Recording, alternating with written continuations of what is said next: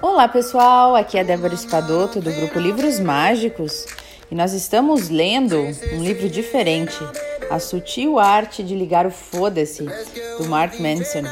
Lembrando que não é recomendado, né, para as crianças, porque o livro traz algum palavreado assim um pouco mais, né, difícil assim, um pouco mais comprometedor.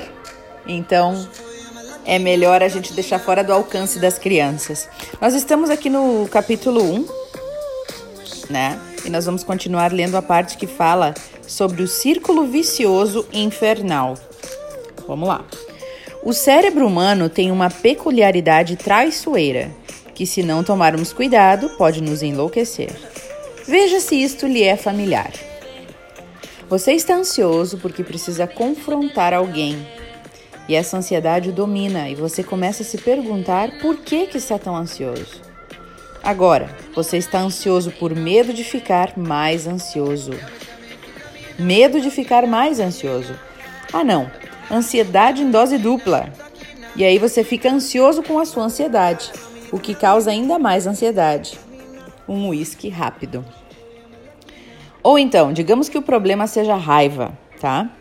Você se irrita com as coisas mais idiotas e triviais e nem sabe por quê.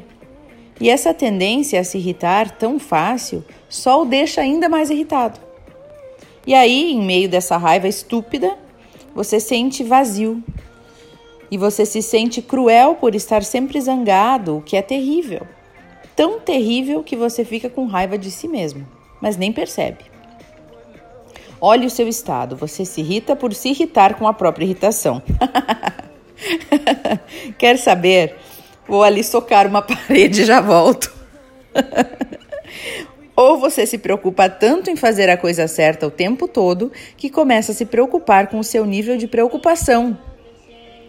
Ou se culpa tanto por seus erros que começa a ficar culpado por carregar tanta culpa.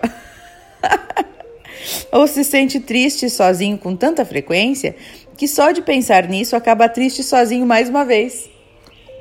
Bem-vindo ao círculo vicioso infernal. E é provável que você já tenha pensado nisso ou passado por isso algumas vezes. Talvez esteja nele agora mesmo. Nossa, eu entro no círculo vicioso infernal toda hora. Sou mesmo um imbecil, você deve estar pensando. Preciso parar com isso, é muita imbecilidade eu mesmo me achar imbecil. Tenho que parar de me achar imbecil. Ah, que droga! E pronto, já tá no círculo vicioso de novo. Calma, amigo, acredite ou não, isso faz parte da beleza do ser humano. São poucos os animais capazes de formar pensamentos lógicos e nós, humanos, temos o luxo adicional de conseguir pensar sobre nossos pensamentos. Assim, posso pensar em assistir a uns vídeos da Miley, Cyrus no YouTube e logo depois pensar que sou um pervertido por querer assistir os vídeos da Miley Cyrus no YouTube. É o um milagre da consciência. Né? A gente acaba criticando ou analisando as nossas próprias ações e pensamentos. Né? Esse é o círculo vicioso e aquilo traz mais do mesmo sentimento. Não sei se vocês entenderam. É, por exemplo, eu tô me sentindo triste. Até botei uma coisa assim no meu Instagram ontem de tudo bem estar triste, né? Mas às vezes a gente se sente meio down, um dia meio desanimado, aí a gente fica pensando, nossa, eu não posso estar desanimado. E a gente fica mais desanimado por saber que fica desanimado, né? Então esse é um dos círculos é, viciosos, né? Viciosos. O problema é o seguinte: a sociedade atual, através das maravilhas da cultura do consumo e do exibicionismo de vidas incríveis nas redes sociais, alguém se identifica aí? Produziu uma geração inteira que enxerga esses sentimentos negativos, né, ansiedade, medo, culpa, como problemas, como se eles fossem proibidos. Veja bem, quando você abre o Facebook, vê todo mundo chafurdando em felicidade até não poder mais. Caramba! Oito pessoas se casaram na mesma semana. E uma garota de 16 anos ganhou uma Ferrari de aniversário num programa de TV. E um moleque acabou de faturar 2 bilhões de dólares por ter inventado um aplicativo que resolve imediatamente o problema quando o papel higiênico acaba. Cada coisa. E você em casa coçando o saco, literalmente. fazendo nada, é inevitável pensar que a sua vida é ainda pior do que imaginava, né? E o círculo vicioso, infernal, é praticamente uma epidemia para todo mundo, deixando muita gente estressada, neurótica e odiando a si mesma. Nos tempos dos nossos avós, vamos voltar lá atrás, quando ficavam na merda, as pessoas pensavam assim: puxa, tô me sentindo o cocô do cavalo do bandido. Bom, é a vida, vou voltar para minha lavoura. E acabava ali. Hoje em dia, pois é. Hoje em dia, se você fica na merda por 5 minutos que seja, já é bombardeado com 355 imagens de gente absurdamente feliz, com uma vida maravilhosa da porra. E é impossível não sentir que tem algo errado com você. Você só pode estar errado. Tem alguma coisa que você está fazendo errado. E essa última parte é que é a fonte de todos os problemas. Ficamos mal por estarmos mal. Nos culpamos mais por estarmos nos culpando. Ficamos irritados com a nossa irritação e ficamos mais ansiosos com a nossa ansiedade. Então, qual é o meu problema? Aí que entra a importância de se ligar o foda-se. É isso que vai nos salvar, nos fazendo aceitar que o mundo é uma doideira e que tudo bem, porque sempre foi assim e sempre será. Quando você está pouco se fudendo para seu mal-estar, você faz o círculo vicioso infernal entrar em curto-circuito. Estou na pior mesmo. Mas e daí? Então, como se fosse salpicado por um pó mágico de desprendimento, você para de se odiar por ser tão mal. George Orwell disse que enxergar o que está diante do nariz exige um esforço constante. Bom, a solução para o estresse e a ansiedade é óbvia e não percebemos porque estamos ocupado, ocupados vendo pornô, propagandas de aparelhos para abdominais que não funcionam. Enquanto nos perguntamos por que não temos um tanquinho e não transamos com mulheres lindas.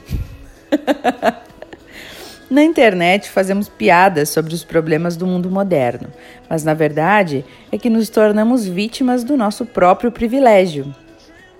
Problemas de saúde decorrentes de estresse, transtorno de ansiedade, casos de depressão dispararam nos últimos 30 anos, apesar de todo mundo ter uma TV de tela plena, plana e pedir comida em casa.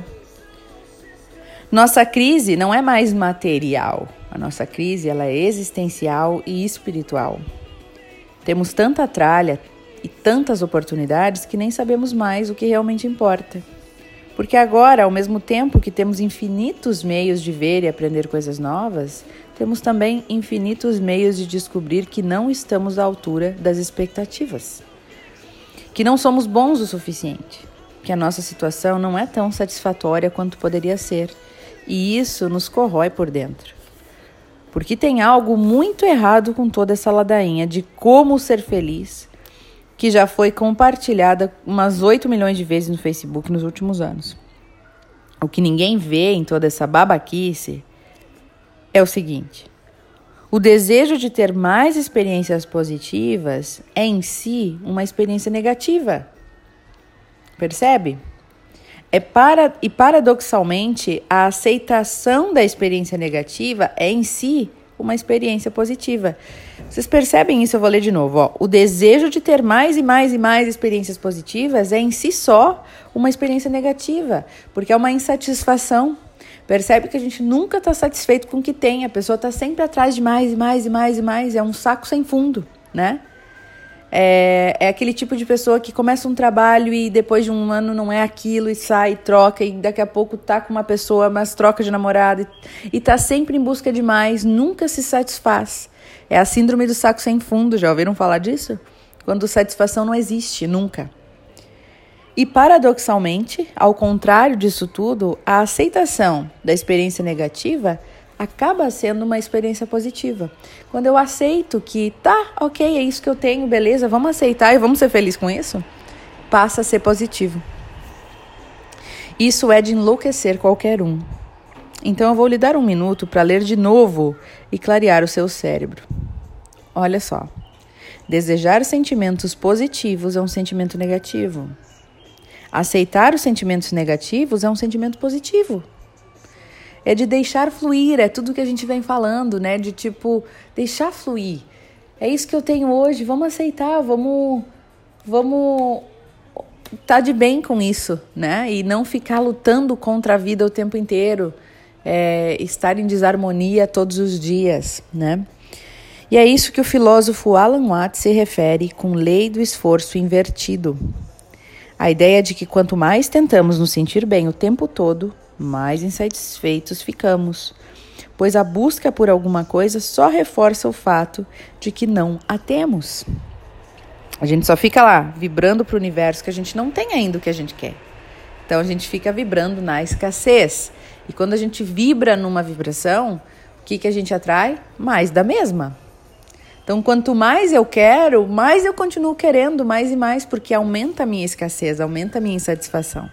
Então, cada vez mais eu tenho mais insatisfação. E não importa o que eu consiga, não importa o que eu consiga atingir, o nível social, o relacionamento, o, o corpo perfeito, a, a minha conta bancária, não importa o quanto eu atinja, nunca tá bom, porque quanto mais eu atinjo, mais eu quero, né?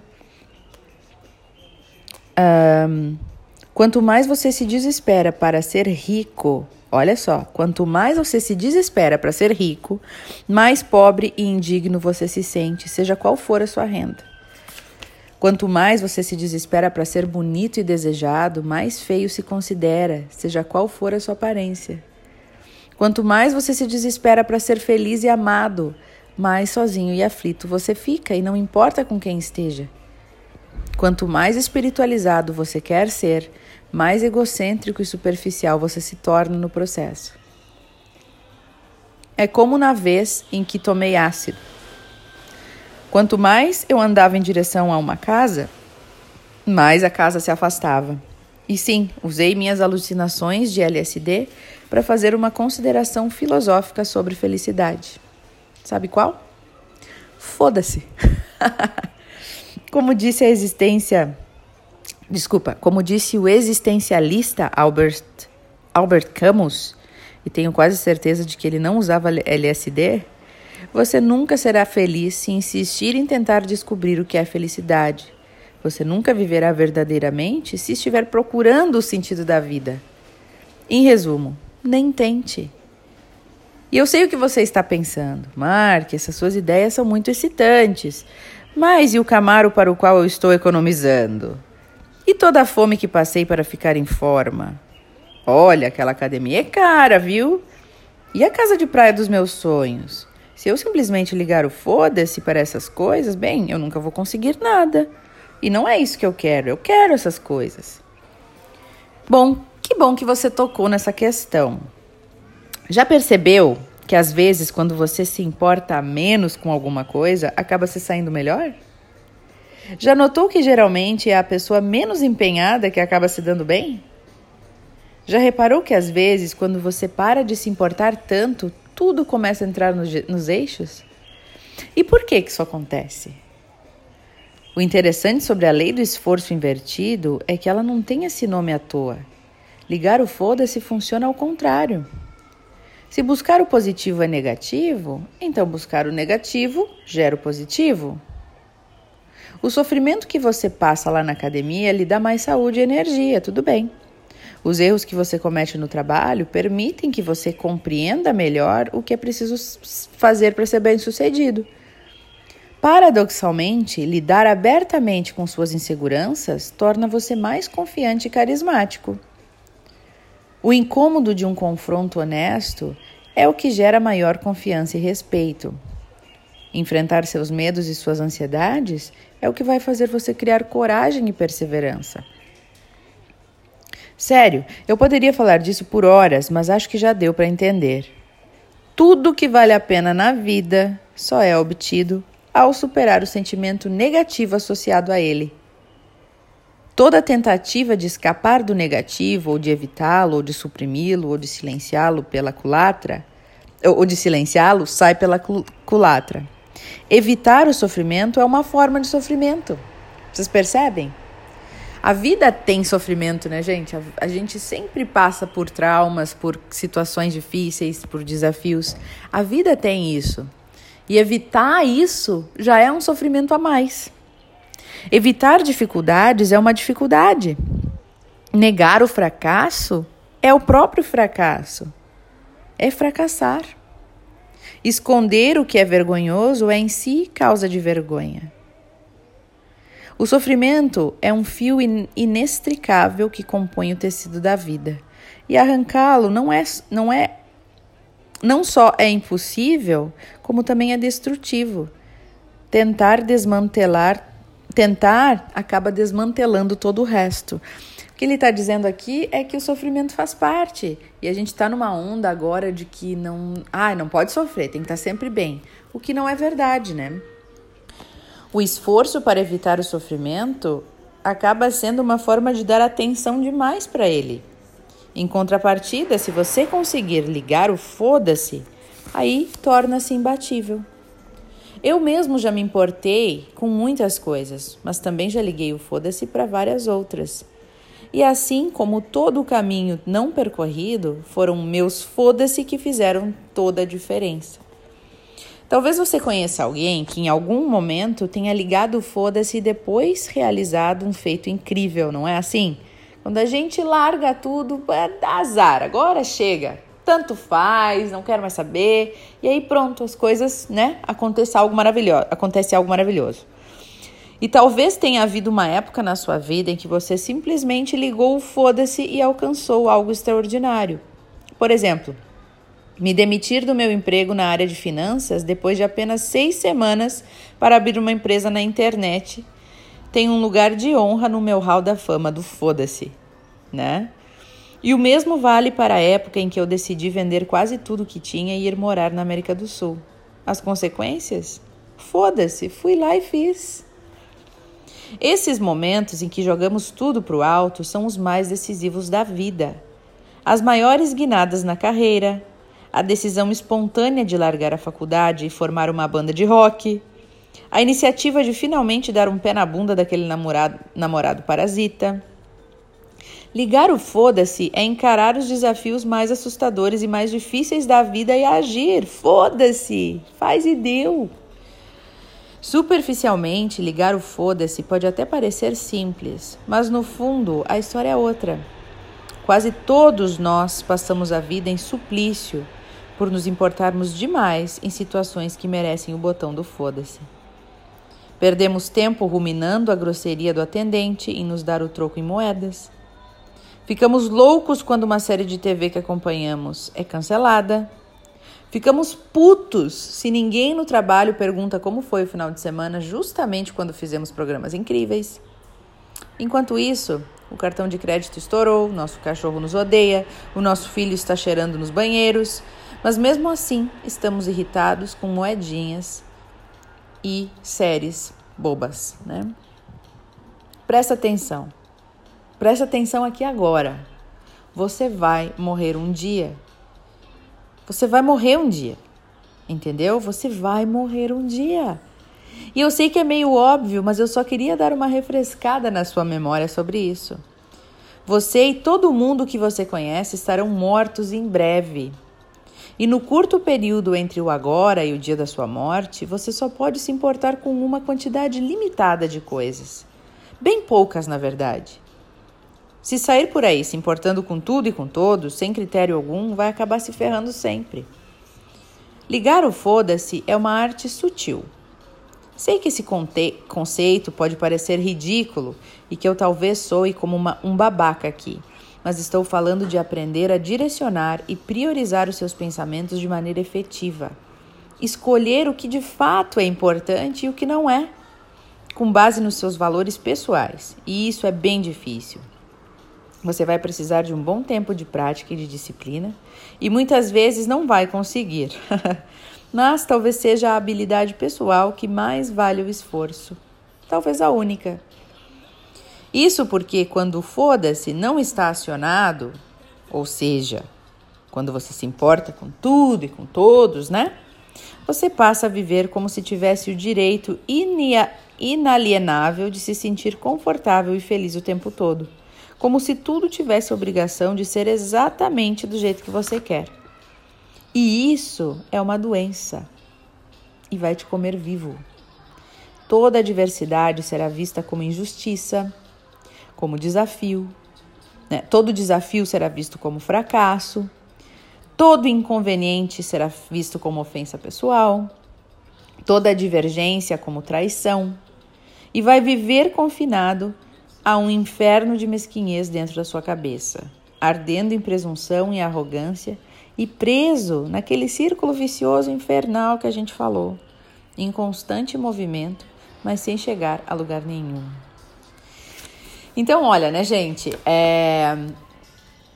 tudo o que ele diz aqui pra gente, né, de uma forma assim bem direta e até um pouco assim é, extravagante, assim, vamos dizer, um pouco até direta demais, né, até com os palavrões no meio, mas tudo isso faz a gente refletir sobre o que a gente vem fazendo, de deixar fluir. Para mim, é essa a explicação. Deixa fluir, para de se cobrar tanto.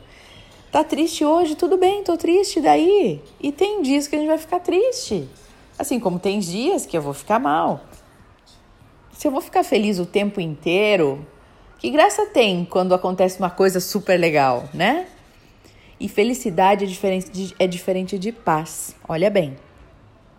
Me veio isso agora para dizer para vocês. De, é, felicidade é diferente de paz. Quando a gente busca demais a felicidade, a gente tem que cuidar para não confundir com prazer, né? Prazer de estar tá fazendo uma coisa que a gente gosta, né? De estar tá, assim super excited, super empolgado com algo. Isso muitas vezes é o prazer, né? A felicidade para mim tem mais a ver com paz, com uma coisa que corre mais lá embaixo, mais profundo, não tão superficial uma coisa que está sempre lá, como um córrego dentro da gente que está sempre girando, né? Sempre correndo. E ele está super profundo, bem protegido. Se o nosso córrego de paz lá dentro da nossa alma está sempre correndo, com uma água limpa, cristalina, com bastante água, né? A gente, não importa o que acontece na superfície, do lado de fora, Lá dentro a gente sabe que está tudo em paz e está tudo certo. Isso quer dizer que quando vem as adversidades, quando vem um dia ruim, quando algo acontece, a gente aceita. E a gente aceita de boa, a gente aceita sem brigar. A gente não resiste, não fica ali resistindo, impedindo aquele sofrimento e aquele desafio de vir até a gente, né? Porque a gente sabe que no fim das contas está tudo em paz. A gente sabe que a gente é um ser de luz, a gente sabe que a gente está no processo, a gente sabe que a gente é um com o todo e a gente sabe. A gente não precisa é, ler livros, a gente não precisa fazer nada que vai nos fazer chegar a algum lugar, porque a gente sabe que a gente já tem tudo aqui e agora e tudo que a gente está passando aqui fora faz parte do nosso aprendizado, do nosso crescimento. Então tá tudo certo. Tá um dia triste? Tá um dia chateado? Ficou com um pouco de raiva? Óbvio.